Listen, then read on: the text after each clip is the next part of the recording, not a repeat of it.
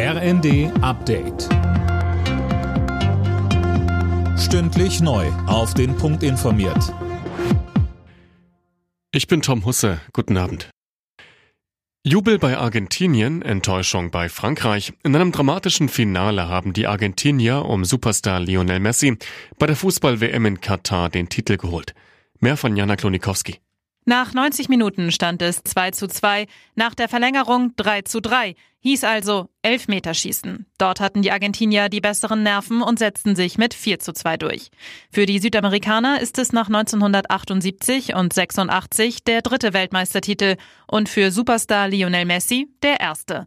Bei seiner letzten WM setzt der 35-Jährige seiner herausragenden Karriere damit die Krone auf.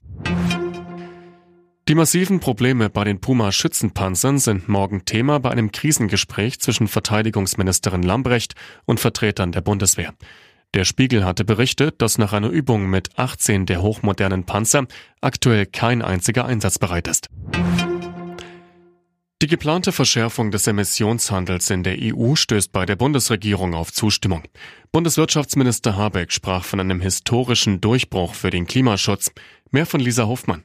Die EU-Mitgliedsländer und das Parlament hatten sich jetzt nach langem Hin und Her auf die Verschärfung geeinigt. Unternehmen, die viel klimaschädliches CO2 ausstoßen, müssen dafür ja Zertifikate kaufen. Die werden künftig teurer. Kostenlose Verschmutzungsrechte werden ganz abgeschafft. Und der Ausstoß von Treibhausgasen in der EU soll bis 2030 schneller reduziert werden als bisher geplant. Auch die Umweltorganisation Germanwatch lobt die Einigung, fordert aber mehr Tempo bei der Umsetzung. Eine vier Meter hohe Wasserfontäne hat eine Hauptstraße mitten in Stuttgart über Stunden lahmgelegt. Bei eisigen Temperaturen war laut Feuerwehr an einem Hydranten die Wasseruhr geplatzt. Wegen Blitzeisgefahr wurde die Straße komplett gesperrt. Alle Nachrichten auf rnd.de